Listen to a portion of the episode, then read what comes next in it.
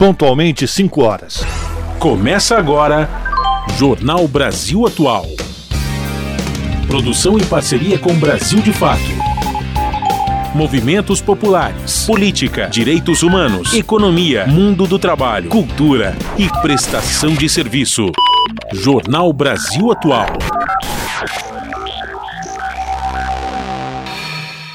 Olá, muito boa tarde. Hoje é segunda-feira, dia 4 de dezembro, começando mais uma semana.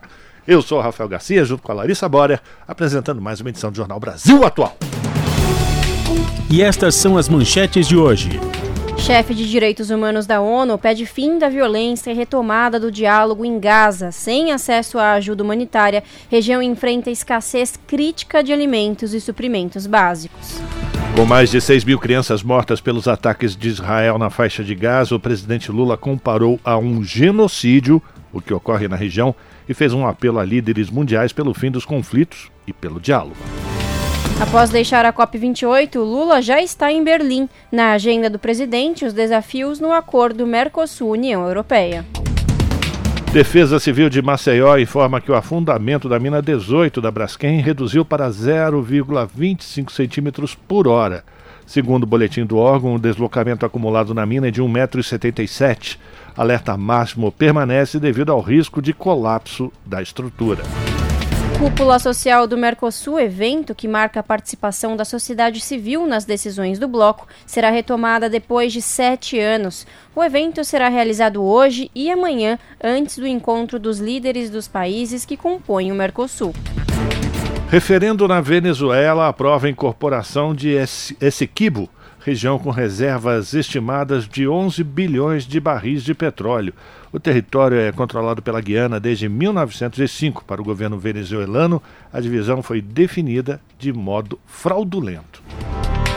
Denúncias de tortura nos presídios de São Paulo mais que triplicam com Tarcísio de Freitas. Segundo a Defensoria Pública do Estado, de janeiro a julho foram relatados 211 casos. Isso é mais que o triplo das 61 denúncias recebidas em todo o ano de 2022. E a privatização da Sabesp volta para a pauta da Alesp, Assembleia Legislativa de São Paulo, nesta semana. Os trabalhadores e movimentos sociais estarão presentes no plenário hoje, lá na Alesp, para demonstrar contrariedade ao projeto para ser aprovada a venda da Sabesp. Serão necessários 48 votos entre os 94 eleitos, ou seja, uma maioria simples. Tribunal de Contas da União determina que Bolsonaro devolva em 15 dias todo o acervo de presentes oficiais recebidos durante o mandato presidencial e não incorporados ao patrimônio da União. São 5 horas 3 minutos pelo horário de Brasília. Participe do Jornal Brasil Atual por meio dos nossos canais nas redes sociais. No Facebook, facebook.com barra Rádio Brasil Atual. No Instagram, arroba Rádio Brasil Atual. No Twitter, arroba RA Brasil Atual também o WhatsApp, o número é 11 96893. Como é que é mesmo, Fábio? 7672.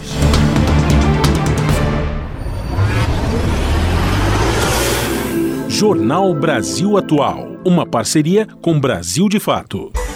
Na Rádio Brasil Atual, tempo e temperatura. A tarde desta segunda-feira aqui na capital paulista é de tempo predominantemente nublado e abafado. Os termômetros marcam 28 graus neste momento. Olha, tem previsão de chuva fraca em áreas isoladas agora no finalzinho da tarde e começo da noite. É uma chuva passageira. Na madrugada já não tem previsão de chuva. O tempo será totalmente nublado e a temperatura fica na casa dos 20 graus. Em Santo André, São Bernardo do Campo e São Caetano do Sul, a tarde desta segunda-feira é de tempo nublado, agora 26 graus. Na região do ABC também tem previsão de pancadas de chuva em regiões isoladas, agora no final da tarde e comecinho da noite. Chuva com intensidade fraca e é uma coisa passageira. Ao decorrer da noite e no período da madrugada não tem chance de chuva, porém o céu continua bem nublado e a temperatura fica na casa dos 19 graus. Em Mogi das Cruzes, tarde predominantemente nublada, os termômetros marcam 26 graus agora. Embora tempo mais nublado e abafado, para hoje não tem previsão de chuva em Mogi. Nos períodos da noite e madrugada, o tempo continua mais nublado e a temperatura atinge os 19 graus. Em Sorocaba, a tarde desta segunda-feira é de tempo pouco nublado. Os termômetros marcam neste momento 33 graus. Em Sorocaba não tem previsão de chuva. Os períodos da noite e madrugada continuam com tempo mais nublado e temperatura mais fresquinha, na casa dos 21 graus. E em São Luís do Paraitinga, interior de São Paulo, a tarde desta segunda-feira é de tempo parcialmente nublado. Os termômetros marcam 27 graus agora. Sem previsão de chuva para hoje na região de São Luís do Paraitinga. Na madrugada, a temperatura fica na casa dos 20 graus. É isso, no finalzinho do jornal eu volto para falar como fica o tempo nesta terça-feira. Na Rádio Brasil Atual, está na hora de dar o serviço. Vamos lá, vamos saber como é que está a situação do trânsito na cidade de São Paulo, segundona, com cara de que vai chover daqui a pouquinho, 5 horas e 6 minutos. A CET diz que neste momento são registrados 434 quilômetros de ruas e avenidas monitoradas com trânsito congestionado na cidade. A Zona Oeste apresenta o pior índice, com 121 km de lentidão. Zona Sul vem depois com 119, depois uma escadinha. Zona Leste 67, Zona Norte 66, região Central 61 quilômetros de ruas e avenidas monitoradas com trânsito congestionado. A CT informa que a tendência de crescimento desse índice de congestionamento daqui para o início da noite, portanto, tendência é só piorar. E lembrando também que a partir de agora até as 8 da noite, carros com placas finais 1 e 2 estão proibidos de circular no centro expandido de São Paulo por conta do rodízio municipal de veículos. Agora a situação do transporte público sobre trilhos, com ela, Larissa Borer. Boa tarde, Larissa. Boa tarde, Rafa. Boa tarde, ouvintes. Bom, vamos lá. Segundo o site do metrô, todas as linhas estão operando em situação normal, tá tudo certinho. E segundo o ex, antigo Twitter, é isso mesmo. Segundo a conta do metrô, né? No ex tá tudo certo, é isso mesmo. Agora vamos saber a situação da CPTM. Rafa, tudo tranquilo. Finalzinho da tarde de segunda-feira e todas as linhas estão operando em situação normal. Rafa, conta pra gente como que tá a, situa a situação das rodovias no final dessa Igualzinho segunda. na CPTM, igualzinho no metrô. Tudo livre para o motorista que pretende chegar na região do ABC ou Baixada Santista, utilizando as rodovias Anchieta ou imigrantes. A concessionária que administra o sistema não, não, registra nenhum ponto de congestionamento. Segundo a concessionária, também não tem neblina no alto da serra. Aquela história, né, minha gente? Se você precisa pegar a estrada em direção ao litoral, pega agora a estrada, que está tudo tranquilinho, mas com muita atenção. A segurança é sempre mais importante e continue ligado aqui na Rádio Brasil Atual para você continuar ouvindo essa voz linda de Larissa Borer.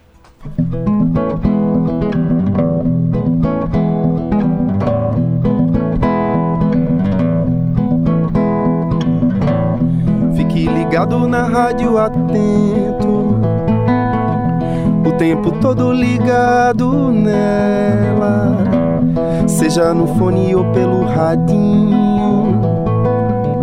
A sintonia é fina, é bela.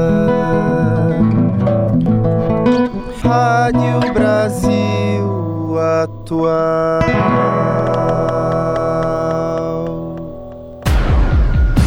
Jornal Brasil Atual. Uma parceria com Brasil de Fato. 5 horas mais 8 minutos. Chefe de Direitos Humanos da ONU pede fim da violência e retomada do diálogo em Gaza. Sem acesso à ajuda humanitária, região enfrenta escassez crítica de alimentos e suprimentos básicos. Da ONU News em Nova York, a reportagem é de Mayra Lopes. Silenciar as armas e retomar o diálogo. Foi o que disse o chefe de direitos humanos, Volker Turk, sobre Gaza. Ele adicionou que mais violência não é a resposta, afirmando, afirmando que ela não trará paz nem segurança. O alto comissário ainda expressou profunda preocupação com a informação de que as negociações para a continuação da pausa da semana passada teriam parado.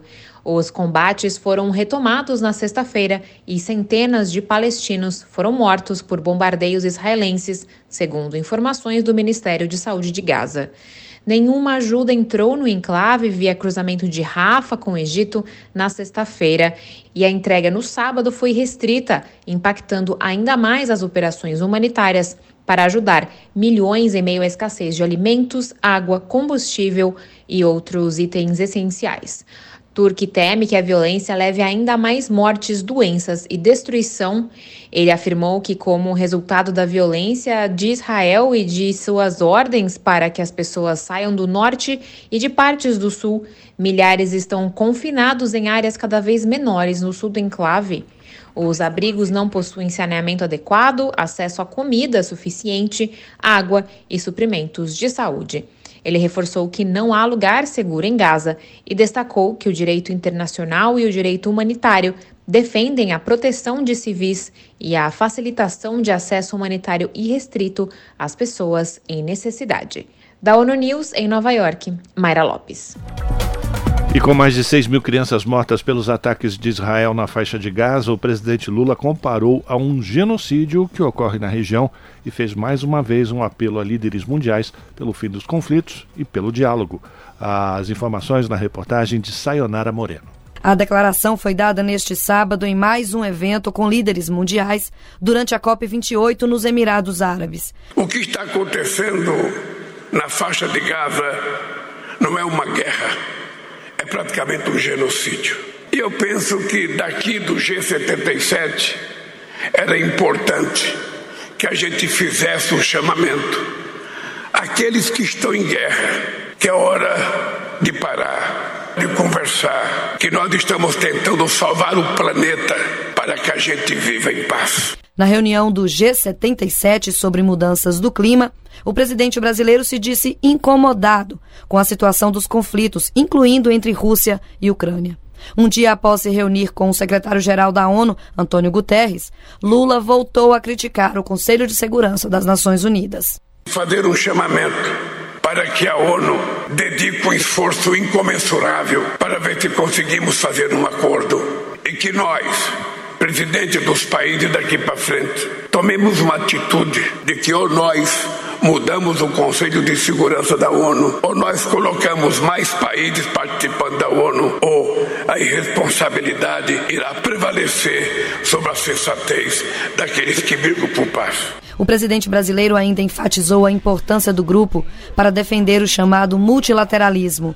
Lula voltou a falar em justiça climática, chamando a responsabilidade para os países ricos como forma de estimular a transição energética daqueles em desenvolvimento. Barreiras protecionistas e medidas unilaterais importam para os países ricos, sob o pretexto da sustentabilidade, desnudam a hipocrisia da retórica do livre comércio. Os custos das transições do mundo desenvolvidos estão sendo transferidos para o sul global. Nós, que já somos os mais afetados pela mudança do clima, estamos sendo duplamente punidos é uma questão de justiça climática que aqueles que mais contribuíram para o aquecimento global arquem com sua responsabilidade. Segundo o presidente brasileiro, os quatro maiores fundos ambientais do mundo somam mais de 10 bilhões de dólares em recursos.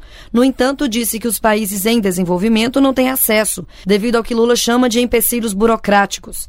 Também diante das representações de 77 países, o presidente Lula defendeu uma regulação do uso das inteligências artificiais para evitar que os modelos criados nos países do norte se imponham ao mundo. Lula defendeu que o assunto seja concentrado na ONU para evitar que o mundo volte a ser, segundo ele, dividido entre países responsáveis e irresponsáveis. Da Rádio Nacional em Brasília, Sayonara Moreno. Você está ouvindo? Jornal Brasil Atual, uma parceria com Brasil de Fato. 5 horas 14 minutos. E a Defesa Civil de Maceió informou nesta segunda-feira que o afundamento da mina 18 da Braskem reduziu para 0,25 centímetros por hora Segundo o boletim do órgão, o deslocamento acumulado na mina é de 1,77m e a velocidade vertical apresenta movimento de 6 centímetros nas últimas 24 horas. A Defesa Civil disse também que o alerta máximo permanece devido ao risco de colapso da estrutura. Nesta segunda-feira, uma equipe técnica do Departamento de Recursos Minerais do Rio de Janeiro participa de uma reunião com as defesas civis municipal e estadual para analisar a situação do possível colapso da mina 18 da Braskem em Maceió. Segundo a Defesa Civil Estadual, a equipe, formada por geólogos e especialistas em desastres e desmoronamentos, irá passar a semana toda em Maceió, fazendo o levantamento da situação da mina e das possíveis intervenções que podem ser feitas na área. 5 horas e 15 minutos, a gente continua falando sobre esse crime socioambiental da Braskem, lá na cidade de Maceió, capital de Alagoas. O repórter Gésio Passos conversou com moradores sobre as suas vidas após a desocupação de bairros. Vamos acompanhar. Mutange, Bebedouro, Pinheiro, Bom Parto e Farol. Esses são os bairros fantasmas no entorno da Lagoa do Mundaú, em Maceió, que foram evacuados pelo risco de desabamento recorrente da exploração mineral de salgema pela empresa petroquímica Braskem. Desde 2019, quase 60 mil pessoas tiveram que deixar suas casas pelo medo dos tremores de terra que criaram rachaduras nos imóveis da região. Segundo o Serviço Geológico do Brasil, a exploração de 35 minas de salgema pela Braskem foi a responsável por deixar milhares de pessoas desabrigadas e transformar bairros antes movimentados e populosos em lugares praticamente desertos. Desde a última quarta-feira, os moradores de parte dos bairros que não foram removidos estão em alerta. Uma decisão judicial levou à retirada de 23 famílias que ainda resistiam ao despejo do bairro do Pinheiro. Segundo a Defesa Civil, a área da mina número 18 ameaça desabar a qualquer momento, com potencial de criar na área uma cratera maior que o estádio do Maracanã. Mas em algumas ruas desses bairros o trânsito ainda está liberado. Seguranças particulares contratados pela Braskem vigiam os mais de 15 mil imóveis hoje totalmente abandonados. Os locais passaram a ser propriedades da empresa após indenização que ainda é contestada por parte dos moradores. Nessas ruas, casas, lojas e até prédios inteiros tiveram as portas e janelas substituídas por tijolo e cimento, criando muros que impedem a entrada de quem busca algo de valor. Em muitos casos, os imóveis foram cercados com placas de alumínio que cobrem as fachadas. O mato cresce fora e dentro das casas, que têm muitos sinais de depredação. Os muros são marcados por uma série de números pintados em vermelho que indicam os registros de desocupação. Em algumas fachadas há também pichações que servem de protesto contra Braskem e o poder público, ou mesmo desabafos escritos de lamento pela dor de quem teve que seguir a vida longe do lugar que amava. A rua Professor José da Silveira Camerino, que corta o bairro do Pinheiro, está na região da área da mina 18, é um retrato da desocupação e ao mesmo tempo resistência. De um lado da rua, parte do comércio local ainda resiste, como um posto de gasolina e uma praça com ambulantes. Do outro lado, o cenário é inverso, tudo fechado. Nesta quinta-feira, até o hospital do sanatório, que fica também nessa rua, transferiu os pacientes para outras unidades de saúde às pressas. O comerciante Matheus Costa tem uma loja de autopeças de um lado da rua e uma oficina mecânica do outro, uma na frente da outra. A oficina amanheceu nesta sexta-feira isolada, com aviso de interdição pela Defesa Civil.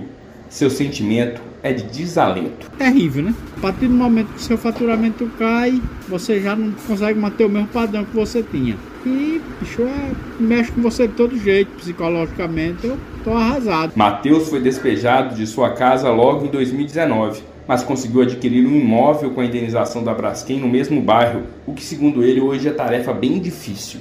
O mercado imobiliário da cidade ficou inflacionado com o deslocamento forçado de tanta gente. Manuela Rodrigues, de 79 anos, nascida e criada no Pinheiro, mora próximo às lojas de Mateus. Enquanto os fundos do imóvel servem como casa, à frente abriga uma pequena mercearia, hoje bastante esvaziada. Não há clientes para movimentar o comércio. Para quem nasceu e viveu e ainda está vivendo aqui, quem era isso e está se tornando, é a tristeza só. E aí ficou, ficou interrogação, será que não vai acontecer nada aqui? Porque tem do outro lado da rua e do meu lado não tem. Kleber Bezerra também morou no bairro a vida toda e teve que sair quando os tremores começaram.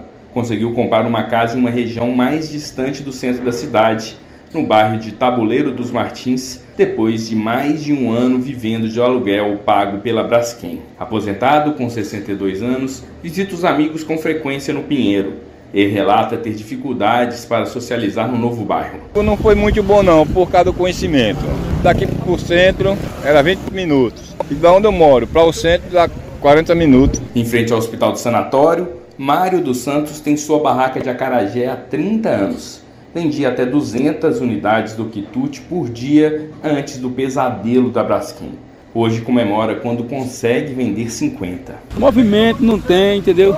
O hospital aí já fechou, já, o hospital tá fechado. Fechou o hospital e agora com esse negócio de cai, mas não cai, entendeu? Aí fica difícil aqui a, a, venda da gente.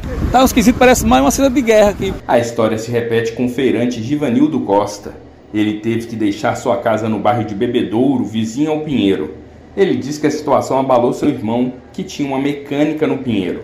Com o fechamento da loja, veio a tristeza, a depressão, o que piorou a situação da diabetes que levou à perda da visão. Meu irmão ficou depressão porque ele tinha uma oficina aqui, aqui no Bebedouro, ele tinha uma renda de uns 6 mil por mês, chegar, ele chegou depois de ganhar nenhum salário mínimo por mês, por causa da Braskem. Está com depressão, diabetes, derrame, cego, só vê o vulto. A Braskem confirma que pode ocorrer um grande desabamento na área, mas a mina também pode se acomodar.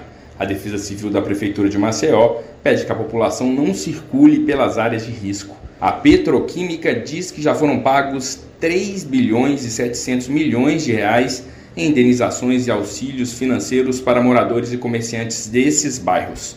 Mas a única certeza até o momento é que parte da região continuará fantasma no meio da capital alagoana. Da Rádio Nacional em Maceió, Gésio Passos.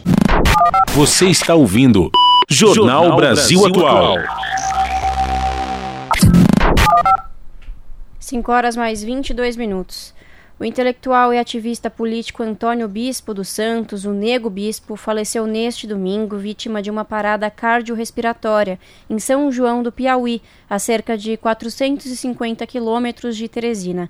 Bispo completaria 64 anos no próximo dia 10. O velório está sendo realizado em sua casa, na comunidade quilombola Saco Curtume, onde seu corpo será enterrado, atendendo a seu pedido. Primeiro membro de sua família a ser alfabetizado, bispo que formalmente só completou o ensino fundamental, era considerado por muitos um dos maiores intelectuais quilombolas do Brasil. Além da atividade intelectual, Bispo atuou na Coordenação Estadual das Comunidades Quilombolas do Piauí e na Coordenação Nacional de Articulação das Comunidades Negras Rurais Quilombolas, a CONAC. O Movimento dos Trabalhadores Rurais Sem Terra também lamentou o falecimento de Bispo enfatizando a importância de sua obra. Autoridades federais também lamentaram a morte do intelectual. Aspas, o Brasil perdeu um importante intelectual quilombola. O piauense Nego Bispo foi autor de livros, poemas e artigos, além de um ativista social importante das comunidades tradicionais que constituem parte importante da nossa identidade, fecha aspas, escreveu o presidente Lula em sua conta pessoal no X, o antigo Twitter. Rádio Brasil Atual. São 5 horas e 23 minutos. Ativistas pedem financiamento climático para os mais vulneráveis durante a COP28. Defensores do clima apresentam impactos nas suas comunidades durante debates sobre apoio financeiro. Cerca de 3 bilhões e meio de pessoas, quase metade da população global, vivem em zonas altamente vulneráveis às alterações climáticas. Da ONU News, em Nova York, Felipe de Carvalho traz mais informações.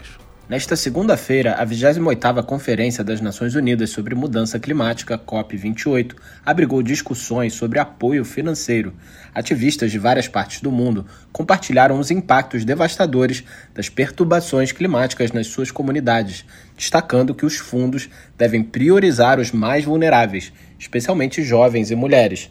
No evento, a cantora e rapper senegalesa Umi Gay contou que passou a se dedicar à ação climática quando a casa de seus avós em Bargny, a leste da capital do Senegal, Dakar, foi destruída pela elevação do nível do mar.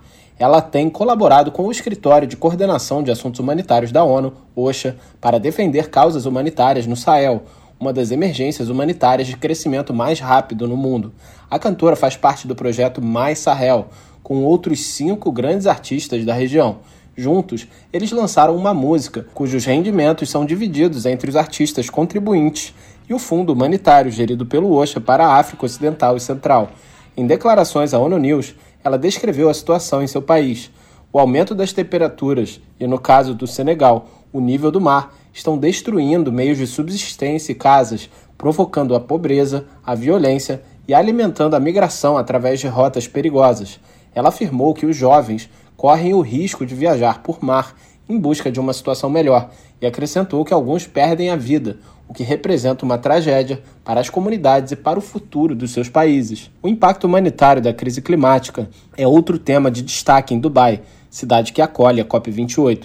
Como parte do Fundo Central de Resposta a Emergências da ONU, CERF, o OSHA lançou uma conta de ação climática na COP28. O objetivo é fornecer uma via adicional para financiar respostas humanitárias a desastres relacionados com o clima, como inundações, secas, tempestades e calor extremo, e construir resiliência. De acordo com o painel intergovernamental das Nações Unidas sobre as alterações climáticas, IPCCC, cerca de 3,5 bilhões de pessoas, quase metade da humanidade, vivem em zonas altamente vulneráveis às alterações climáticas. Da ONU News em Nova York, Felipe de Carvalho. E o presidente Lula destaca o papel do Brasil na COP rumo à liderança ambiental. Próxima edição será em Belém do Pará. As informações na reportagem de Tamara Freire. O presidente Lula encerrou a sua participação na Conferência do Clima das Nações Unidas neste domingo, declarando que o evento consolidou ainda mais a importância do Brasil nas discussões ambientais. Que ninguém hoje no planeta pode discutir a questão do clima sem levar em conta a existência do nosso país, sem levar em conta a nossa experiência e sem levar em conta o que vai acontecer no Brasil nessa questão da transição energética. E de acordo com o presidente, a participação do Brasil em Dubai já deu o tom para a próxima edição da COP, que será realizada em 2025 em Belém do Pará. Todo mundo fala da Amazônia. Nessa COP foi a primeira vez que a floresta amazônica e outras florestas falaram o que querem, como querem e para que querem. Que nós temos que fazer uma combinação da questão ambiental com a mudança governamental. Porque é preciso que a gente tome decisões e essas decisões sejam implementadas. Sabe, os países ricos muitas vezes acham que o problema é só dinheiro. Eles também têm responsabilidade de diminuir as emissões de gás de efeito estufa. Lula também declarou que não há contradição no Brasil se colocar como modelo em transição energética, ao mesmo tempo em que entra para a OPEP Plus, grupo de aliados da OPEP, a Organização dos Países Exportadores de Petróleo. O observador, ele vai para ouvir e vai para dar palpite. E a nossa participação na OPEP Plus é para a gente discutir com a OPEP a necessidade dos países que têm petróleo e que são ricos começar a investir um pouco do seu dinheiro para ajudar os países pobres do continente africano, da América Latina, da Ásia. Ele pode financiar o etanol, pode financiar o biodiesel, que é participando desses fóruns que a gente vai convencer as pessoas que uma parte dos recursos ganhos com o petróleo deve ser investido para a gente anulando o petróleo, criando alternativas. O Brasil não será membro efetivo da OPEP nunca, porque nós não queremos. De Dubai, o presidente brasileiro embarcou para Berlim. Em seguida, Lula vem ao Rio de Janeiro para a cúpula do Mercosul. Da Rádio Nacional no Rio de Janeiro, Tâmara Freire. 5 horas 28 minutos e a Unesco alerta sobre os riscos éticos da engenharia climática. Ciência busca tecnologias para manipular e modificar o clima. Falta de conhecimento sobre o impacto dessas tecnologias no clima pode gerar consequências consideráveis para o ecossistema. A repórter Mayra Lopes tem mais informações. A Organização das Nações Unidas para Educação, Ciência e Cultura lançou seu primeiro relatório sobre ética da engenharia climática. O estudo avalia riscos e oportunidades de novas tecnologias de manipulação e modificação do clima, fornecendo recomendações concretas para pesquisa e governança.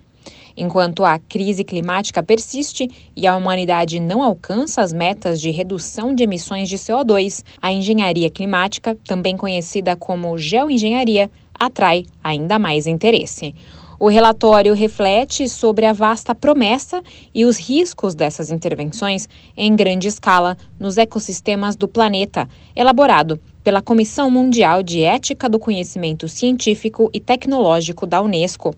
O documento discute as tecnologias de engenharia climática, divididas em duas principais categorias: a remoção de dióxido de carbono, como a extração do carbono da atmosfera por meio de infraestruturas de captura ou crescimento de árvores para absorver CO2, e a modificação da radiação solar, como o envio de luz solar de volta ao espaço através da injeção de aerossóis na estratosfera ou a pintura de superfícies com cores claras.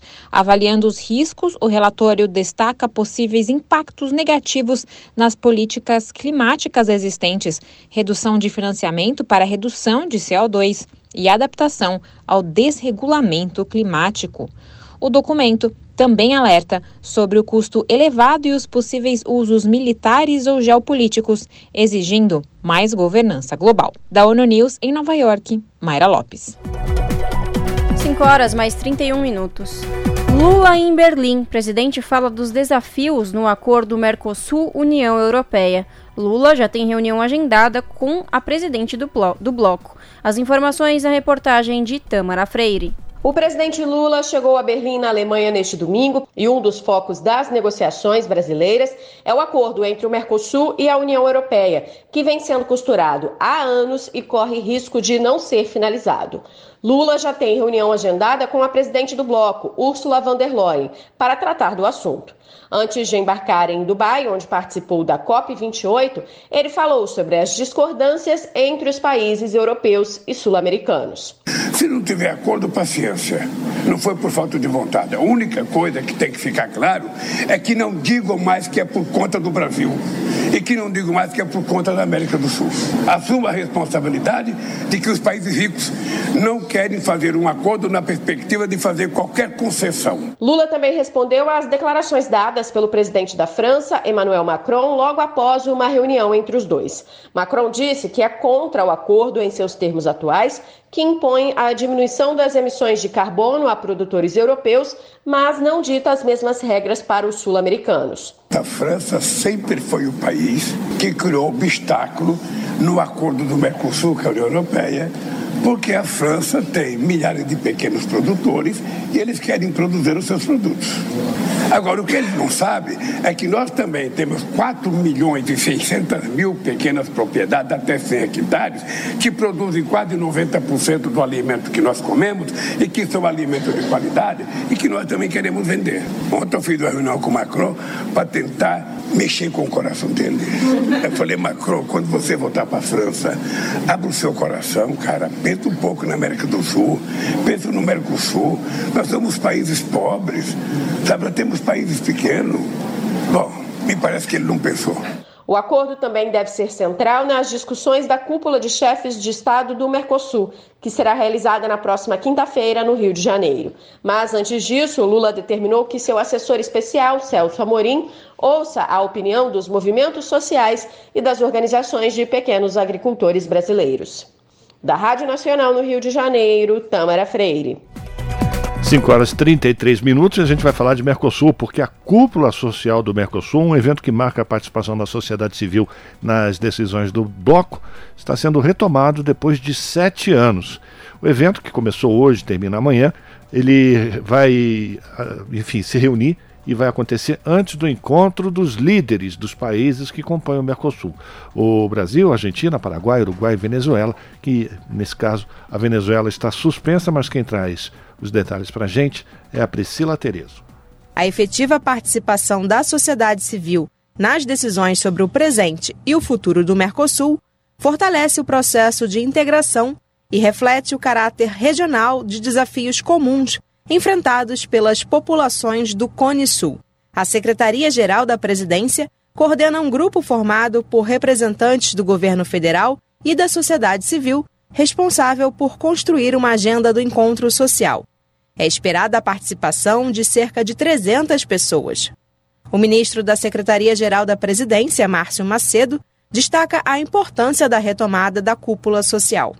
É a abertura dos canais para que a sociedade possa ser sujeito do processo, possa estar contribuindo para fortalecer a democracia e para fortalecer as teses e os princípios civilizatórios de discutir e de fortalecer as políticas públicas que possam atingir a maioria da população e na maioria do povo ter prioridade naqueles que mais precisam do poder do Estado. O representante da coordenadora das centrais sindicais do Cone Sul na cúpula, Quintino Severo, que participará da mesa A Agenda para o Mercosul Social, Cidadania e Integração, destaca que um dos temas fundamentais no debate é a livre circulação de pessoas. A gente sabe que hoje o capital consegue circular livremente, entretanto, as, as pessoas, os trabalhadores, eles têm a barreira, é, sempre a barreira alfandegária, ou seja, sempre tem que estar passando na migração e, portanto, na migração sempre tem um limite para as pessoas circularem. E a gente trabalha na perspectiva e reivindica dos governos, dos estados parte, essa mesma condição para que as pessoas possam circular livremente e que possam ter essa condição. Uhum. Assim como também os, os direitos dos trabalhadores poder ser respeitado em ambos os países de forma que não haja discriminação, que não haja desequilíbrio nas relações de trabalho, nas relações sociais no âmbito do Mercosul. O novo Ministério da Igualdade Racial participa pela primeira vez da cúpula social.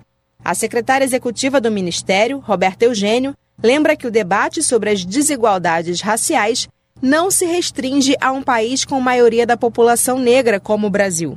Nós vemos um impacto muito grande dos processos coloniais e como eles, né, considerando também os desdobramentos da escravidão, até hoje informam quem são aqueles que são herdeiros desses processos, né, e que acabam se encontrando com os piores índices né, relacionados a acesso a direitos, a uma vida efetivamente com dignidade, com direitos humanos de forma plena. Nesse sentido, o Brasil ele tem contribuído com um debate sobre quais são as políticas que necessitam ser desenvolvidas para o enfrentamento a esse problema, que não se restringe ao Brasil. E os países têm se demonstrado muito interessados em promover também políticas que caminhem na direção do enfrentamento ao racismo e da promoção da igualdade racial nos seus territórios. Os resultados da cúpula social serão encaminhados para debate durante o encontro dos chefes de Estado, que reúne os presidentes dos países do Mercosul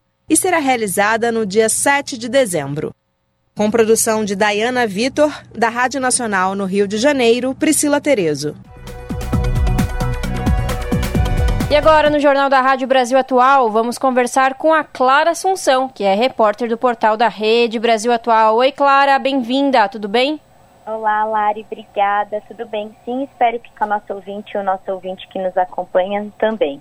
É isso, Clara. Qual é o destaque do portal da Rede Brasil Atual que você traz hoje para a gente, abrindo aí a semana? Larissa, a gente vai falar sobre o referendo realizado neste domingo na Venezuela, né? Foi divulgado pela Agência Brasil sobre a soberania do país sobre o Essequibo. É um território pertencente oficialmente à Guiana desde 1899. E os eleitores venezuelanos foram questionados sobre a incorporação ou não da região ao mapa oficial da Venezuela. E, segundo o Conselho Nacional Eleitoral, CNE venezuelano, o resultado foi que 95,93% da população aceitou incorporar oficialmente o Essequibo ao mapa do país e conceber eh, cidadania e documento de identidade aos mais de 120 mil guianeses que vivem no território. É, cerca de 10,5 milhões de eleitores participaram e apenas é, 4,7% discordaram.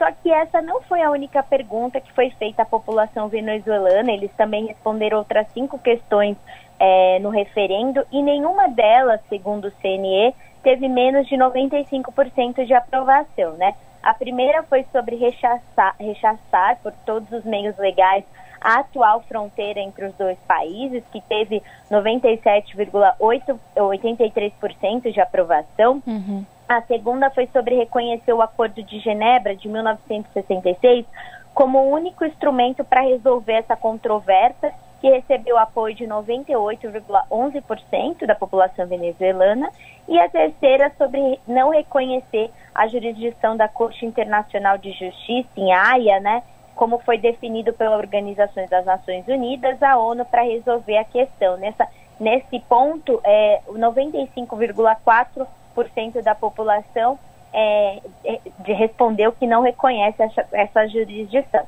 E aí a quarta pergunta foi sobre se opor por todos os meios legais ao uso dos recursos do mar pela Guiana, é, enquanto a questão da fronteira não for definitivamente resolvida, né? Essa, essa questão recebeu sim de 95,94% dos eleitores. E aí o presidente venezuelano, Nicolás Maduro, comemorou em suas redes sociais o resultado, né? O, man, o mandatário disse, abre aspas, que foi uma grande jornada eleitoral histórica de consulta que coroa uma vitória esplendorosa com cinco respostas contundentes do povo nobre e reafirma que a Guiana Essequiba é, um, é da Venezuela, né? E sim pela paz, sim pelo respeito à soberania, sim ao diálogo, sim à nossa luta histórica e sim à pátria independente, foi o que escreveu o Maduro ontem com a divulgação do resultado. Mas a Guiana também se posicionou e considerou o referendo provocativo, ilegal, inválido e sem efeito legal internacional. O país também afirmou que não tem dúvidas sobre a validade do laudo arbitral de 1899 que estabeleceu a atual fronteira entre os países e essa é a situação um pouco é, que mostra o tamanho da disputa territorial e a tensão que ocorre na nossa região com a Venezuela tentando recuperar esse território, Lari, que é rico em petróleo recursos naturais, que traz muitas questões aí por trás nessa disputa Lari? Aí que tá, Clara. É, essa, isso implica, né, esse impasse Guiana e Venezuela, isso implica, isso implicaria num conflito aqui na América do Sul. Vamos lembrar que Rússia e Ucrânia também é por conta de, de, de terra, né, de, de território tem já conflito Rússia e Ucrânia, tem conflito no Oriente Médio. A gente pode também ter um conflito aqui na América do Sul, Clara? É, então, o, os especialistas eles têm eh, descartado essa ideia de conflito, mas o que se traz dessa situação, Lari, é que isso envolve uma disputa que parece assim só aqui na América Latina, mas que na verdade envolve grandes potências, né? De um lado a gente tem a Venezuela querendo é, incorporar esse território também para a exploração do petróleo, e isso envolve uma questão geopolítica, porque como a gente acompanha, a Venezuela ela é aliada dos governos da China e da Rússia enquanto os Estados Unidos é um dos principais pleitos do país é, a nível relações exteriores é derrubar o governo venezuelano de Nicolás Maduro justamente por conta dessa de não é, poder usufruir do petróleo da região. E aí o que muitos especialistas internacionalistas falam é que essa investida da Venezuela sobre a Guiana tem a ver com não só com essa questão do petróleo, mas também de, de alimentar essa narrativa do governo de que, de, do, de que os Estados Unidos querem a exploração ali da região. Então, o, a soberania venezuelana sobre o Essequibo é, é, seria uma barreira contra isso. Então, tem essa disputa aí, mas tem também uma questão de que o Nicolás Maduro passa no próximo ano por, um, por, um, por, uma, por, por eleições, tanto que esse referendo foi considerado um termômetro para o pleito eleitoral do ano que vem. É, ele, é, como ele, ele saiu vitorioso, mas tem, tem controvérsias aí também, segundo alguns especialistas, há, muita, há pouca convergência né, né, sobre essa questão, mas tem, é, que, é, tem a questão de que isso seria um, um, refer, um também um, um termômetro para as eleições do ano que vem, um apoio ao Maduro, possivelmente, como mostrou ao, ao, ao ponto de que os que os venezuelanos, em sua grande maioria, referendaram a questão da incorporação, né? E aí é, há então uma divergência sobre o risco ou não, mas o que a gente é, traz aqui sobre o início desse conflito é que é, a, a, a, o, esse, esse, essa divisão ela aconteceu, assim, essa questão transatora, quando a, o, a Guiana ainda era uma colônia britânica. Então, houve um acordo entre a Venezuela e o Reino Unido, é, e, e, aí, o, só que o governo venezuelano não reconhece essa atual fronteira. Ela argumenta que é, foi definida de forma fraudulenta pelo lado arbitral de Paris, que foi de 1899. É, na época, os venezuelanos até chegaram a ter aceitado a mediação do tribunal arbitral e o resultado do laudo por várias décadas, mas agora eles reivindicam e, e a costa é, Guiana, ela de fato é explorada hoje por várias companhias norte-americanas, né? É, então tem de fato essa, essa tensão aí de mercado mesmo.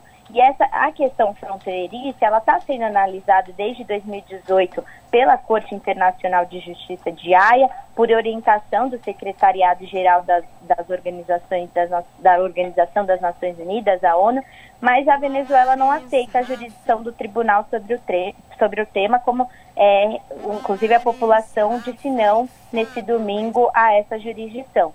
E para os venezuelanos, o único instrumento válido sobre a questão da fronteira é o Acordo de Genebra de 1966, assinado meses antes da independência da Guiana, é, entre a Venezuela e o antigo poder colonial. E o texto prevê que os dois países busquem alternativas pacíficas previstas pela Carta das Nações Unidas para resolver essa controvérsia, né? Mas tem aí esse acerramento das tensões. O Brasil está sendo colocado muito na pauta, mas uhum. ontem mesmo o presidente pediu é, é, cautela dos dois lados. Então, que os especialistas destacam que, mesmo que haja um conflito na nossa região, Lária, até é, trazendo mais uma informação referente à sua primeira pergunta, é, mesmo que haja esse, que estoure esse conflito, o papel do Brasil deve ser o de seguir tradicionalmente a sua diplomacia que é o de neutralizar, evitar é,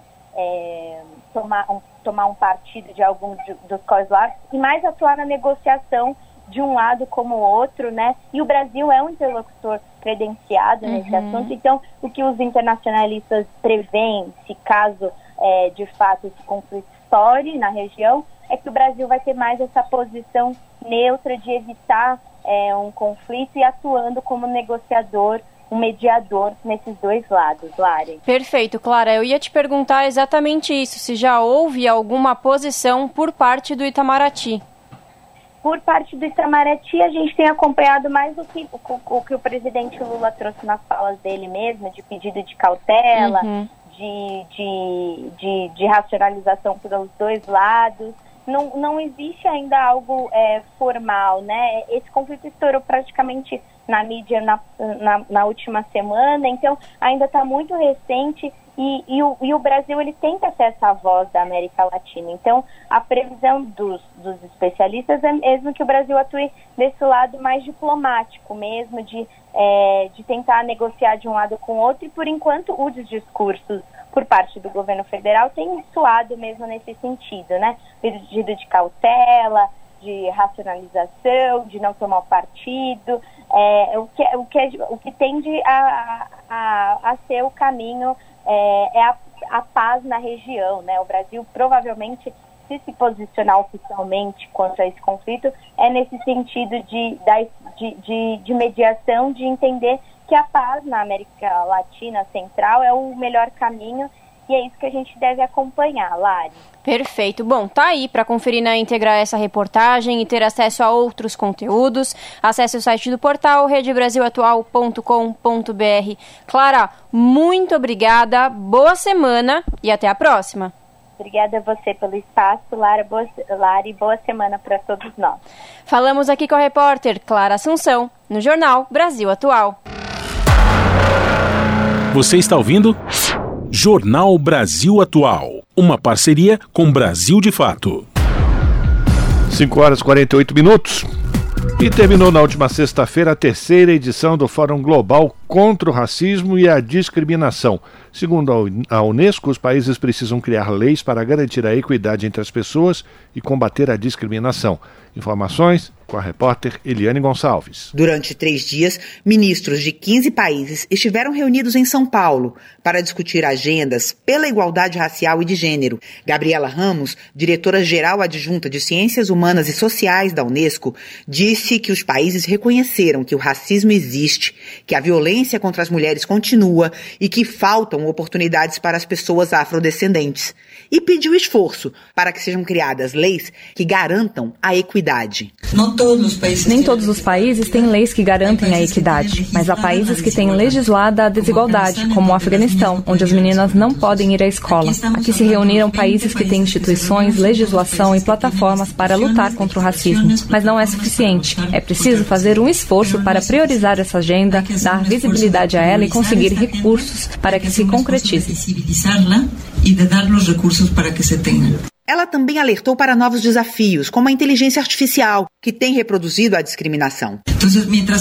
Enquanto, por um lado, avançamos com a representação das mulheres nos espaços de decisão, abrimos espaços de oportunidade para afrodescendentes, por outro, somos atropelados por todas essas tecnologias que reproduzem um mundo que não gostamos. No encontro, o Brasil foi reconhecido por estar na vanguarda do pensamento sobre o racismo no mundo e foi cobrado a divulgar as ideias de mulheres como Sueli Carneiro, Lélia Gonzalez e Conceição Evaristo. A ministra da Igualdade Racial, Aniele Franco, confirmou o protagonismo brasileiro, mas também reconheceu que o país tem muito a avançar. O Brasil segue sendo aí é, o número de mulheres negras subrepresentadas e sobrerepresentadas. Então a gente está no topo de violência e falta de acesso, infelizmente, mas também está ali bem baixo em cargos de decisão, de acesso né, a lugares que a gente deveria estar presente. Mas, por outro lado, eu sinto que essa construção que a gente tem feito cada vez mais, esse, é, me dá a sensação de que a gente está no caminho certo. Se Deus quiser, em breve também a gente vai poder olhar para trás e dizer que valeu a pena.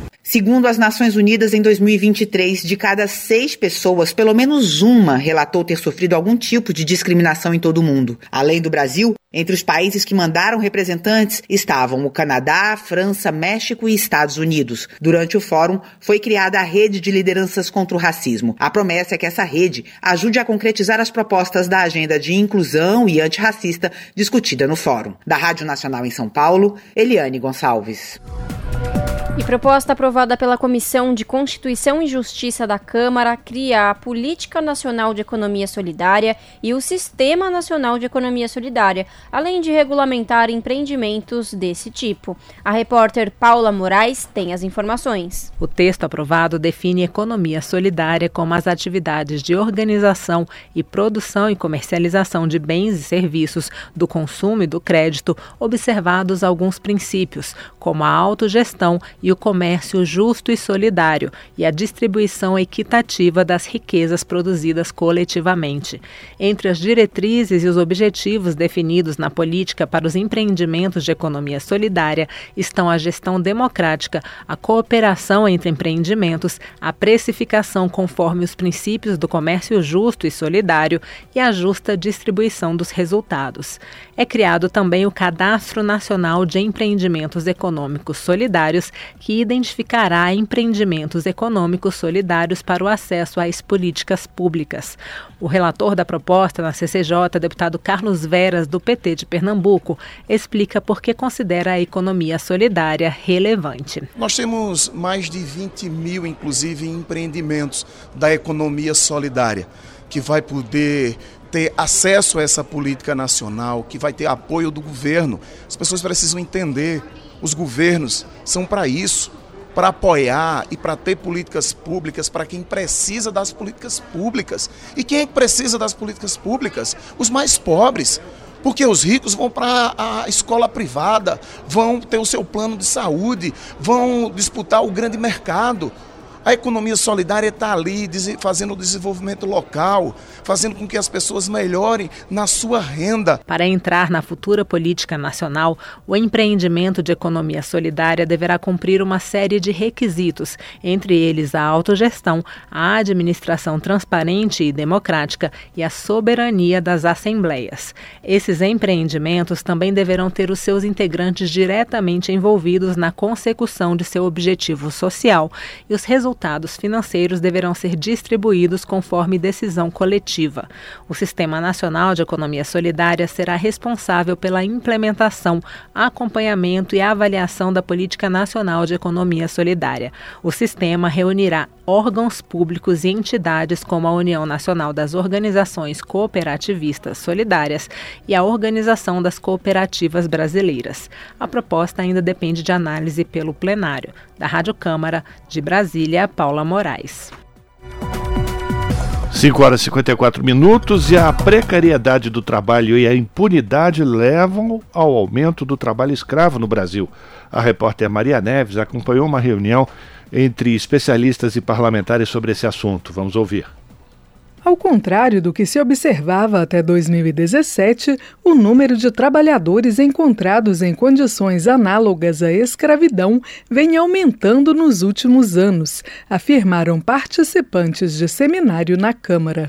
De acordo com o coordenador geral de Fiscalização e Promoção do Trabalho Decente do Ministério do Trabalho, André Roston, esse ano já foram 2.847 trabalhadores resgatados. Em todo o ano de 2017, o país registrou 648 casos. Segundo os debatedores, alguns fatores contribuíram para esse crescimento dos casos de escravidão moderna, entre eles a reforma trabalhista e a lei de terceirização.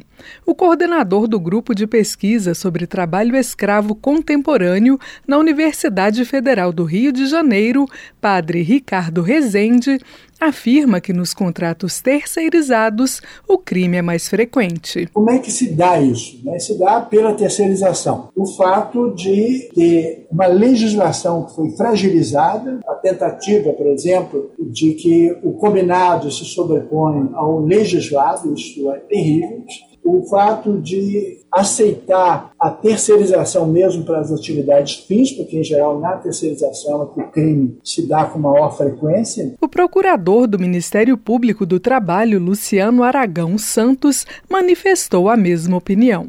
Conforme explicou, há uma interpretação da justiça segundo a qual o beneficiário final da mão de obra terceirizada não seria responsável caso ocorra trabalho escravo. Segundo o procurador, esse entendimento é controverso e ainda depende de julgamento pendente no Supremo Tribunal Federal para que haja uma interpretação definitiva. Outro fator que contribui para a perpetuação do trabalho análogo ao escravo no Brasil é a impunidade, disseram os especialistas. Padre Ricardo Rezende ressaltou que não há ninguém preso no país por utilizar mão de obra escrava, apesar dos mais de 63 mil trabalhadores libertados desde 1995. Na opinião do gerente regional do Ministério do Trabalho e Emprego em Caxias do Sul, no Rio Grande do Sul, Vânios Corte, enquanto essa situação persistir, será muito difícil combater efetivamente o trabalho escravo, porque ele se torna lucrativo para quem o pratica. O trabalho escravo continua sendo um grande negócio. É muito bom ter escravo, manter trabalhadores nessa condição, porque a consequência é muito pequena. Os empregadores que são encontrados com trabalho escravo, eles são condenados a pagar as verbas rescisórias. Bom, isso não é condenação, né? Isso é, é direito que o trabalhador tem. Eles não são uh, condenados criminalmente. E quando são, é raro chegar ao fato de ser preso. Então, enquanto essa sensação de impunidade permanecer, é muito difícil que a gente combata o trabalho escravo. A representante da ONG Environmental Justice Foundation do Brasil, Luciana Leite, relatou que entre 2008 e 2019, apenas 4,2% das pessoas condenadas por trabalho escravo tiveram as sentenças mantidas após recorrer da condenação. Uma das maneiras de tentar reduzir a impunidade, segundo os debatedores, seria a regulamentação da emenda à Constituição que permite expropriar imóveis de condenados por submeter trabalhadores a condições análogas à escravidão. Para o diretor do Sindicato Nacional dos Auditores Fiscais do Trabalho, Lucas Reis da Silva, também é necessário aprovar uma legislação que torne as grandes empresas transnacionais responsáveis pelas violações de direitos humanos em toda a sua cadeia produtiva. O fiscal relatou que a França foi o primeiro país do mundo a aprovar uma lei dessa natureza.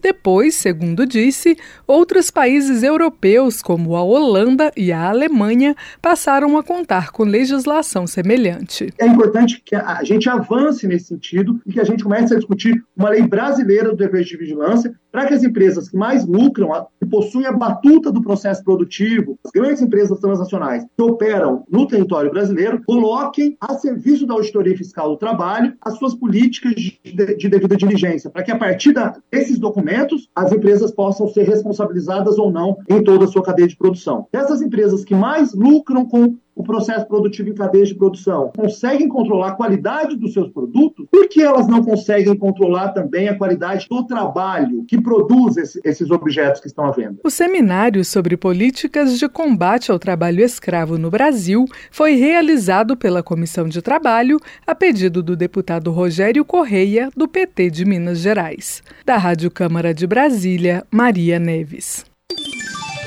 Pontualmente 18 horas. Rádio Brasil Atual.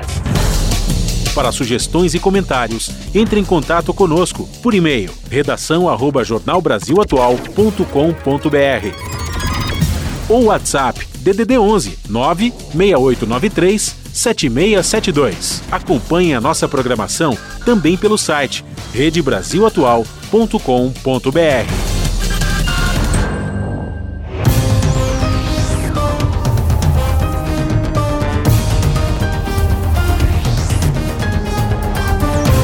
E chegou aquele momento de fazer conexão com a redação do seu jornal para a gente saber quais são os destaques da edição desta segunda-feira, começando aí mais uma semaninha.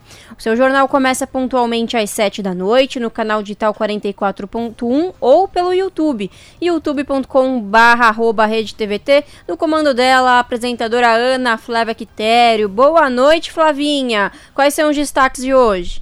Olá, Lares, Rafa e Fábio. Uma excelente segundona a vocês e a todos os ouvintes da Rádio Brasil Atual. Bora lá então para os destaques desta segundona, mais o início de semana. Aproveito também para desejar aí dias iluminados. De calor vai ser, né? Então, além de dias de calorão, que sejam dias gloriosos para todos nós, de muitas conquistas, amor, paz, precisamos muito, né? Diariamente noticiamos coisas pesadas que acabam né, deixando a gente mais desanimados, mas que tudo isso seja transformado, revertido em coisas boas. Então vamos aos destaques, que é o que interessa, né? O presidente Lula vetou a desoneração da folha de pagamento de 17 setores da economia. Na semana passada, Lula afirmou que não se pode fazer desoneração sem dar nenhuma contrapartida aos trabalhadores. Dados do IPEA mostram que entre 2012 e 2022, empresas desoneradas reduziram em 13% o número de trabalhadores registrados. As empresas têm contribuições obrigatórias em cima da folha de pagamento, né, para vocês entenderem como funciona. Essas tributações são direcionadas, por exemplo, ao INSS, que é o Instituto Nacional do Seguro Social. E a desoneração da folha é uma estratégia de indução econômica para que as empresas deixem de ter obrigação de pagar esses valores e deem contrapartidas como gerações de emprego, mas não é isso que se viu na prática enquanto, enquanto essa medida estava vigorando, né? Outro assunto, a Assembleia Legislativa de São Paulo começou a discutir o projeto de lei do governo de São Paulo para privatizar a Sabesp. Estamos de olho nisso desde o início, desde quando essa ideia de privatização saiu do papel e chegou aonde está. Então, estamos acompanhando, né? Vocês também acompanharam nas últimas semanas paralisações em defesa da empresa estatal, né? enfim, da, da Sabesp, da não privatização de. Né, por exemplo, a gente tem aí as linhas do metrô que são privatizadas e vivem num constante caos, então Imagine se privatiza todo o serviço de transporte e agora de saneamento básico. E para encerrar, foi sepultado agora há pouco no quilombo Saco Curtume, no Piauí, o corpo do líder quilombola Antônio Bispo dos Santos, o Nego Dito, bispo que morreu ontem. Ele era filósofo, poeta, professor e autor de três livros e dezenas de artigos sobre a história de luta do povo negro. Eu falei Nego Dito, é Nego Bispo, me desculpem. É, então a gente vai mostrar as homenagens, contar um pouco da história de quem foi esse líder de extrema importância para os quilombolas também, né, na luta do povo negro. E de fato todo mundo tem que ter um conhecimento que faz parte do nosso Brasilzão. Bom, esses foram os destaques então desta segunda aqui no seu jornal. Mais notícias e informações vocês já sabem.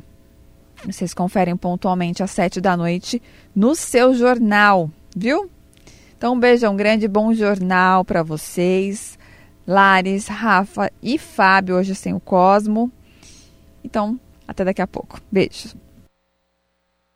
Esse é o Jornal Brasil Atual. Uma parceria com Brasil de Fato. 18 horas 4 minutos.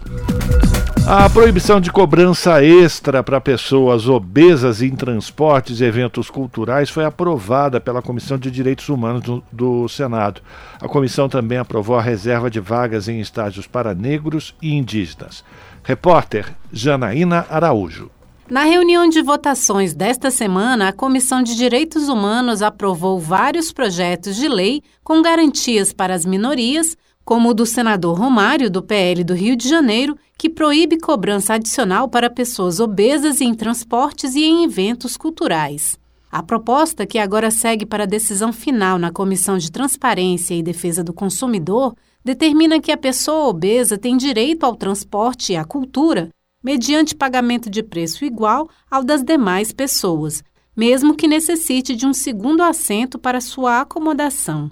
O relator do projeto, senador Flávio Arnes, do PSB do Paraná, apresentou parecer favorável, enfatizando a obrigatoriedade de comunicar a necessidade. A gente parabeniza pela apresentação da iniciativa, procurando aprimorar para que o direito da pessoa possa ser assegurado, avisando o prestador de serviço dessa necessidade com antecedência. O senador Flávio Arnes também leu o parecer favorável a projeto que assegura percentual de vaga nos estágios para estudantes autodeclarados pretos, pardos e indígenas. De 40% das vagas propostas para esse grupo pelo senador Jorge Cajuru, do PSB de Goiás, o relatório do senador Everton, do PDT do Maranhão, traz o percentual de 20%, incluindo a sugestão de mais um perfil específico. Agregando ao texto a emenda do senador Magno Malta, determinamos a inclusão na mesma cota de jovens e adolescentes que vivem em programas de acolhimento familiar ou institucional para maximizar os efeitos positivos da legislação. E um projeto de lei que veio da Câmara dos Deputados determina a sinalização das vagas de estacionamento reservadas para pessoas idosas e com deficiência ressaltando os requisitos para o uso dessas vagas e a penalidade imposta à sua ocupação irregular. A relatora, senadora Damares Alves, do Republicanos do Distrito Federal, ressaltou que a infração é considerada gravíssima, levando à anotação de sete pontos na carteira de motorista e multa inicial de 293 reais. Uma sugestão legislativa da Associação Baiana de Salvamento Aquático para regulamentar a profissão de salva-vidas também foi aprovada pela comissão e passa a ser analisada no Senado como projeto de lei. Da Rádio Senado, Janaína Araújo. 18 horas mais 7 minutos. Estudo do Sebrae, elaborado com base nos dados do CAGED, o Cadastro Geral de Empregados e Desempregados, apontou que 71% de 1 milhão e 78 mil vagas de trabalho criadas em 2023 tiveram como origem as micro e pequenas empresas. O levantamento mostra que essas empresas geraram 1 milhão e 260 mil postos de trabalho, enquanto as médias e grandes geraram pouco mais de 372 mil, de 300 572 mil vagas, o que equivale a cerca de 21% do total de empregos. No mês de outubro, de acordo com o Sebrae, as micro e pequenas empresas geraram 124 mil vagas, do total de pouco mais de 190 mil postos de trabalho. O número representa 65,2% do saldo líquido de contratações efetuadas, enquanto as médias e grandes empresas foram responsáveis por 69,8 mil novas vagas, equivalente a 36,7% do saldo. Para o presidente do Sebrae, Décio Lima, os números mostram mais uma vez a força do pequeno negócio e a importância desse segmento para a economia. 6 horas, 8 minutos. Comissão de Constituição e Justiça da Câmara aprovou um projeto que torna infração à ordem econômica sujeita a multa a inclusão de cláusula abusiva em contratos. De acordo com o texto, pode ser considerada abusiva a cláusula de eleição de foro que inviabilize ou dificulte o acesso à justiça do contratante economicamente mais fraco nas relações contratuais assimétricas entre empresários. A repórter Paula Moraes tem mais informações. A Comissão de Constituição e Justiça da Câmara aprovou um projeto que torna a infração à ordem econômica sujeita à multa a inclusão de cláusula abusiva em contratos. Ainda de acordo com o texto, pode ser considerada abusiva a cláusula de eleição de foro que inviabilize ou dificulte o acesso à justiça do contratante economicamente mais fraco nas relações contratuais assimétricas entre empresários. O objetivo é permitir que uma empresa com menor menor poder econômico possa escolher o seu domicílio como local onde a ação vai tramitar.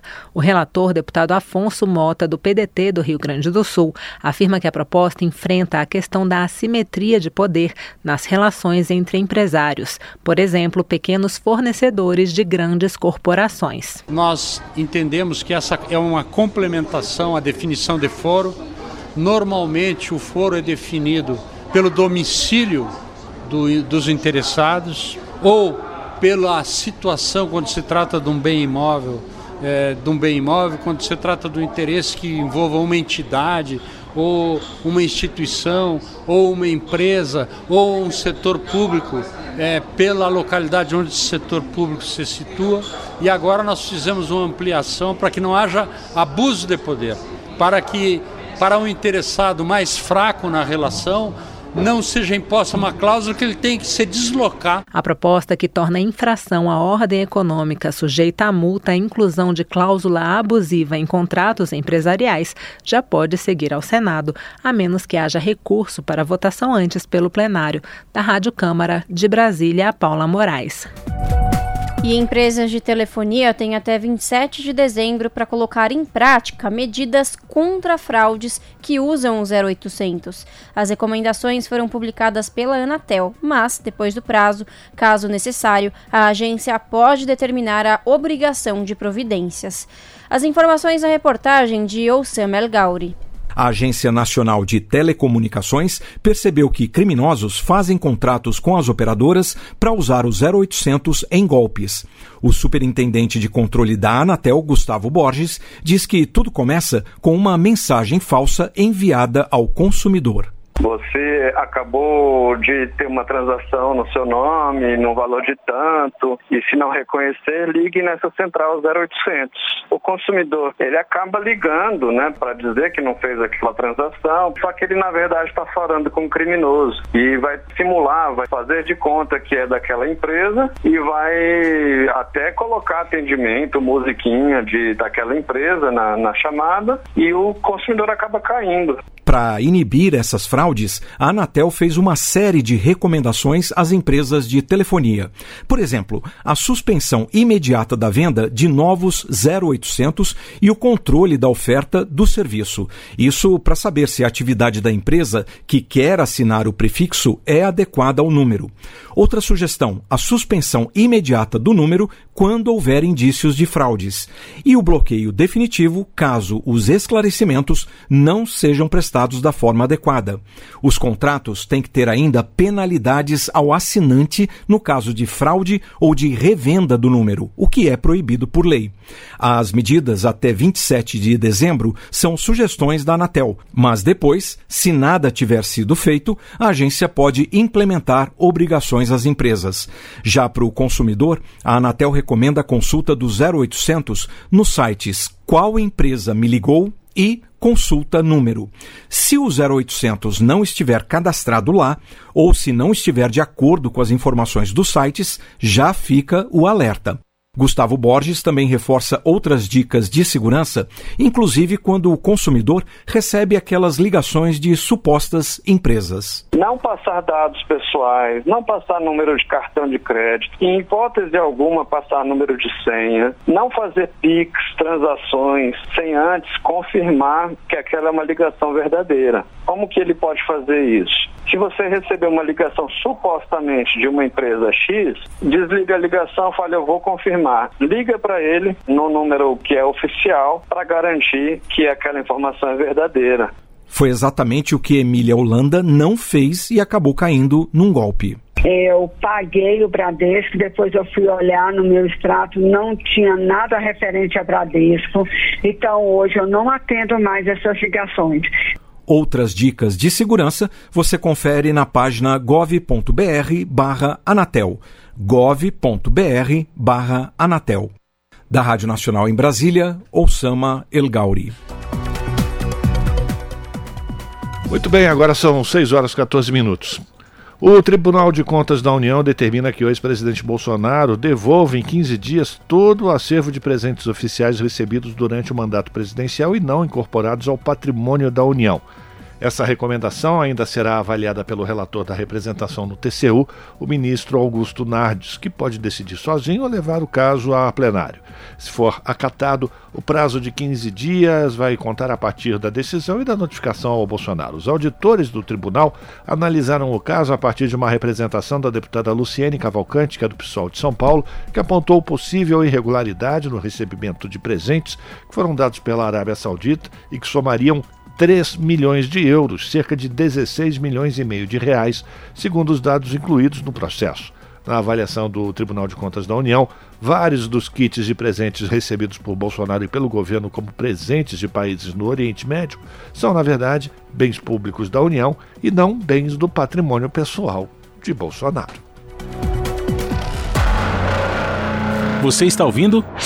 Jornal Brasil Atual. Uma parceria com Brasil de Fato. Dezembro Vermelho, os desafios da prevenção de ISTs e do HIV. As informações na reportagem de Carolina Pessoa.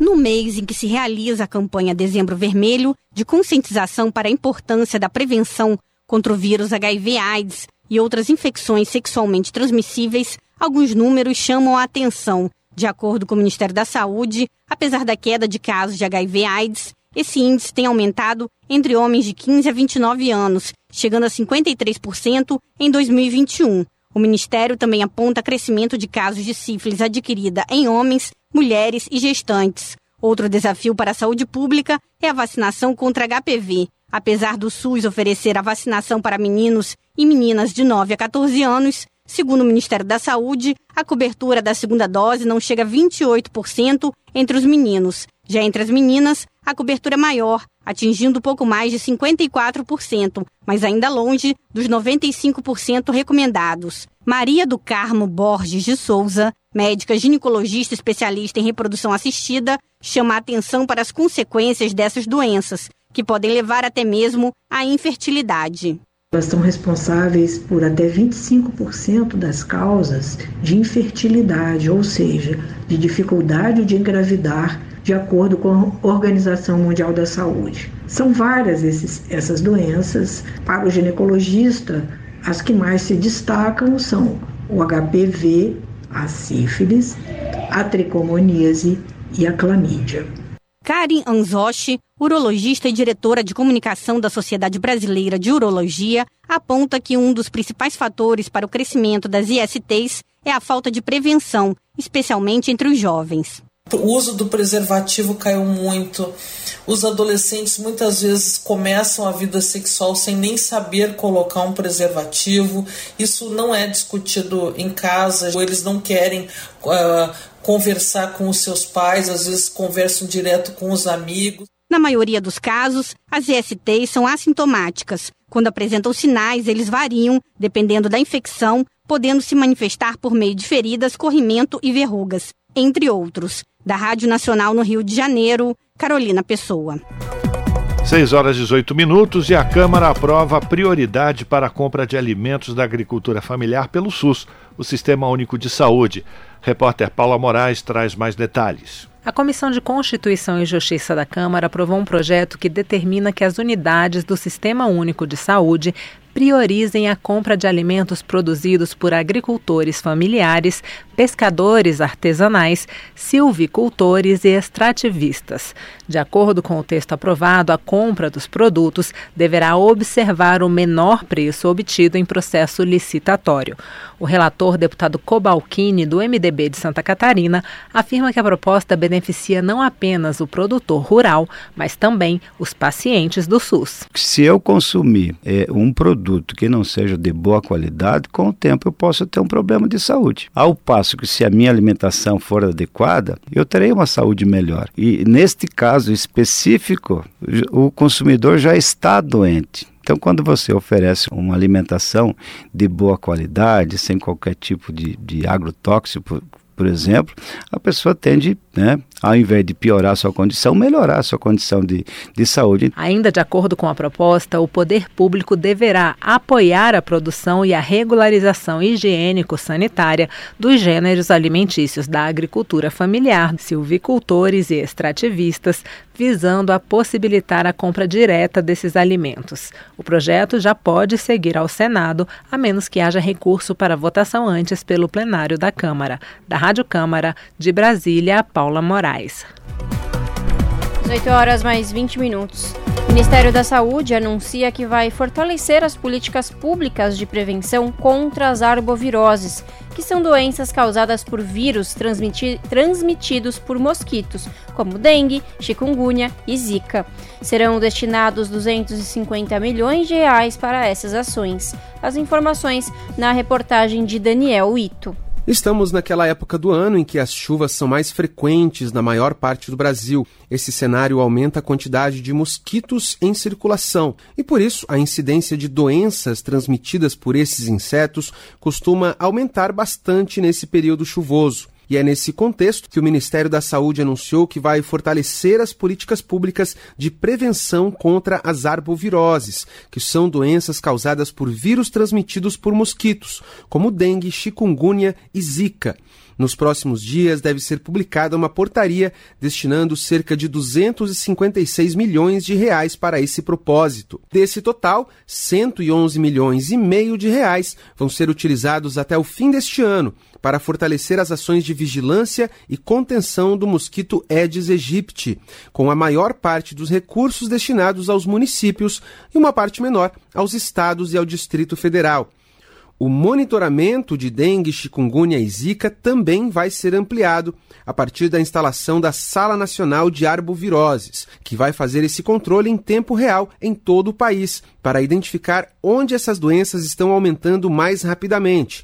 Com isso, o Ministério da Saúde espera conseguir agir com mais eficiência nas regiões mais críticas. Essa Sala Nacional de Arboviroses vai ser responsável por coordenar todas as ações de monitoramento e combate contra as doenças transmitidas por mosquitos no Brasil. Segundo o Ministério, até o dia 25 de novembro, o país já havia registrado mais de 1 milhão e 600 mil casos prováveis de dengue neste ano. Esse número é 22% maior do que o que foi registrado no mesmo período de 2022. Por outro lado, a proporção de mortes em relação aos casos graves foi menor do que no ano passado. Da Rádio Nacional em Brasília, Daniel Ito. 6 horas e 22 minutos e a Justiça Federal está mandando a Vale, a mineradora Vale, incluir nos estudos de diagnóstico de danos causados pela queda da barragem de Brumadinho os indígenas que fizeram acordos particulares com a mineradora. As informações na reportagem de Gabriel Brum. A decisão atendeu a um pedido do Ministério Público Federal e da Defensoria Pública da União para mudar a sentença de primeira instância. Em abril de 2019, indígenas dos povos Pataxó e Pataxó-Aaném fecharam um termo de ajuste preliminar extrajudicial com a Vale para serem assessorados para avaliar os danos sofridos com a queda da barragem e calcular a reparação. Foi desse acordo que a aldeia Caturama e o núcleo familiar da dona Eline Pataxó foram excluídos. A justificativa da exclusão foi que, por já terem fechado acordos com a Vale, essas famílias não teriam direito a serem contempladas no diagnóstico de danos nem apoiadas por assessoria técnica independente. A decisão foi reformada pelo desembargador Álvaro Ricardo de Souza Cruz, do Tribunal Regional Federal da Sexta Região. Para ele, incluir as comunidades nos estudos é indispensável para verificar se os valores dos acordos individuais são suficientes para reparar os indígenas atingidos pela tragédia. Da Rádio Nacional em Brasília, Gabriel Brum. E debatedores ouvidos pela Comissão de Direitos Humanos da Câmara dos Deputados apontaram avanços nas políticas de transferência de renda para idosos, mas ressaltaram que ainda é preciso consolidar políticas públicas de cuidados. A repórter Emanuele Brasil acompanhou a votação. Debatedores ouvidos pela Comissão de Direitos Humanos da Câmara dos Deputados apontaram avanços nas políticas de transferência de renda para idosos mas ressaltaram que ainda é preciso consolidar políticas públicas de cuidados. Conforme levantamento do Ministério de Desenvolvimento Social, 40% dos idosos estão no CAD único, ou seja, são aptos a receber Bolsa Família e o BPC, que garante um salário mínimo mensal a idosos e pessoas com deficiência. 5% dos idosos estão acamados em domicílio, requerendo cuidados intensivos. Para a representante da Secretaria Nacional da Política de Cuidados e Família, Maria Carolina Pereira Alves, é preciso analisar as políticas existentes e cobrir as lacunas por meio da ação conjunta entre Estado, famílias e iniciativa privada.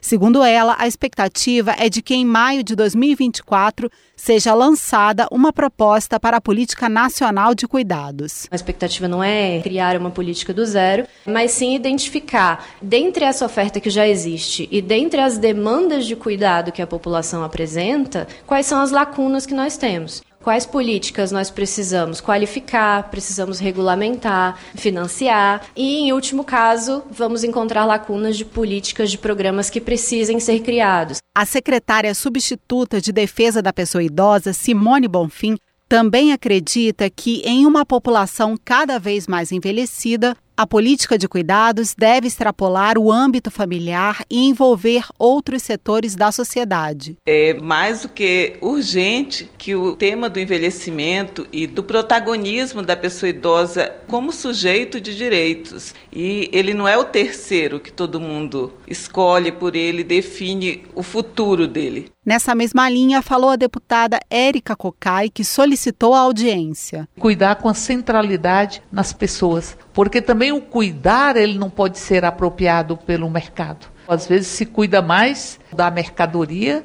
do que das pessoas. E ao mesmo tempo se mercadoriza as próprias pessoas. Durante a audiência, o representante do Fórum Distrital da Sociedade Civil em Defesa dos Direitos da Pessoa Idosa, Vicente Faleiros, defendeu a adesão pelo país da Convenção Interamericana sobre Proteção dos Direitos das Pessoas Idosas, pactuada pela OEA em 2018. Segundo ele, o tratado ainda não foi ratificado em razão de polêmicas sobre trecho que garante o direito de as pessoas idosas conviverem com o gênero de sua escolha. Da Rádio Câmara de Brasília, Emanuele Brasil. A pluralidade de ideias e a informação confiável nunca foram tão necessárias. Você que gosta do conteúdo jornalístico produzido pela Rádio Brasil Atual e pela TVT tem uma missão muito importante: dar o seu apoio para que nossa voz continue cada vez mais forte. Jornalismo independente, com responsabilidade com a notícia e com a democracia, só é possível com a participação e o apoio popular. Acesse o site catarse.me/tvt, faça a sua assinatura e nos ajude com sua contribuição. Rádio Brasil Atual e TVT. Compromisso com a notícia. Compromisso com você. Na Rádio Brasil Atual. Tempo e temperatura. A terça-feira na região da capital paulista será de temperatura alta, tempo ensolarado e previsão de pancadas de chuva com intensidade fraca a partir da tarde. Chuva passageira e localizada com máxima de 30 graus e mínima de 20 graus. Na região do ABC Paulista, terça-feira também será um dia bem parecido com a segunda-feira. Dia de sol e calor, com possibilidade de chuva fraca e localizada no período da tarde, com temperatura máxima de 30 graus e mínima de 19 graus. A terça-feira em Mogi das Cruzes também será um dia quente e abafado, de sol entre nuvens e chances de chuva com intensidade fraca no período da tarde. Igualmente nas outras regiões, essa chuva é passageira, não se estende para o período da noite. Com temperatura máxima de 29 graus na região de Mogi das Cruzes e mínima de 19 graus. Em Sorocaba, a mesma coisa. A temperatura será mais alta nesta terça-feira, com um tempo pouco nublado e não se descarta a previsão de chuva com intensidade fraca a partir da tarde. A temperatura máxima em Sorocaba será de 31 graus e a mínima de 21 graus. E aí em São Luís do Paraitinga, nada diferente. A terça-feira será de sol e calor com temperatura alta, mas tem previsão de chuva, chuva passageira e com intensidade fraca que vem no período da tarde, com máxima de 30 graus na região de São Luís Paraitinga nesta terça-feira e mínima de 20 graus. Larissa Borer, Rádio Brasil Atual. E a gente vai terminando mais uma edição do Jornal Brasil Atual com trabalhos técnicos dele, Fábio Balbini. Também na apresentação, a Larissa Borer e eu, Rafael Garcia. Você vai ficar agora com o papo com o Zé Trajano às 7 da noite pela TVT, canal 44.1 digital, ou pela internet, nas redes da TVT no YouTube, youtube.com.br TVT. Você também pode acompanhar o seu jornal que é apresentado pela Ana Flávia Quitério. Muito bem, a gente volta amanhã a partir das 5 da tarde com mais uma edição do Jornal Brasil Atual. Para você que nos acompanhou até agora, muito obrigado pela companhia, pela sua audiência. Tenha um ótimo final de segunda-feira. Então, amanhã, 5 da tarde, estamos aqui juntos mais uma vez. Até lá!